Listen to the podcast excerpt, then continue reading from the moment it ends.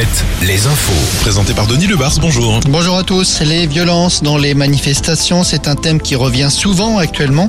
Il y a Sainte-Soline, bien sûr, avec la mobilisation des antibassines samedi dans le sud de Sèvres. Des blessés côté manifestants, des blessés du côté des forces de l'ordre. Les hôpitaux de Niort et de Poitiers notamment ont été très sollicités ce week-end. Le procureur de Niort a ouvert une enquête pour faire la lumière sur les conditions dans lesquelles trois opposants ont été, eux, grièvement blessés. Et puis les rassemblements contre la réforme des retraites, agités, mouvementés, violents eux aussi.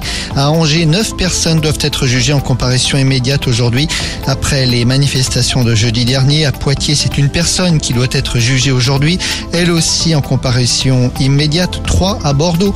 La nouvelle grande journée de mobilisation, rappelons-le, c'est demain et ce sera la dixième.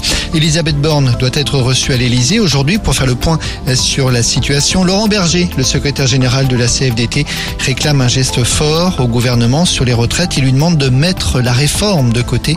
À la CGT, changement à la tête du syndicat cette semaine. On connaîtra jeudi le nom du successeur de Philippe Martinez et ce sera une successeur. Deux femmes sont en lice.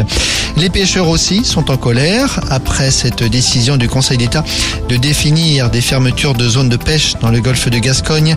Les comités régionaux de pêche se réunissent ce matin pour évoquer la journée ou les journées port mort prévues jeudi et vendredi dans les grands ports de pêche. Ce sera le cas notamment au Sable d'Olonne jeudi.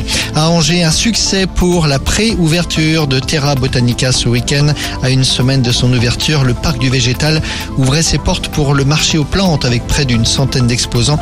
L'événement a attiré près de 10 000 visiteurs. Football, deuxième match des Bleus ce soir.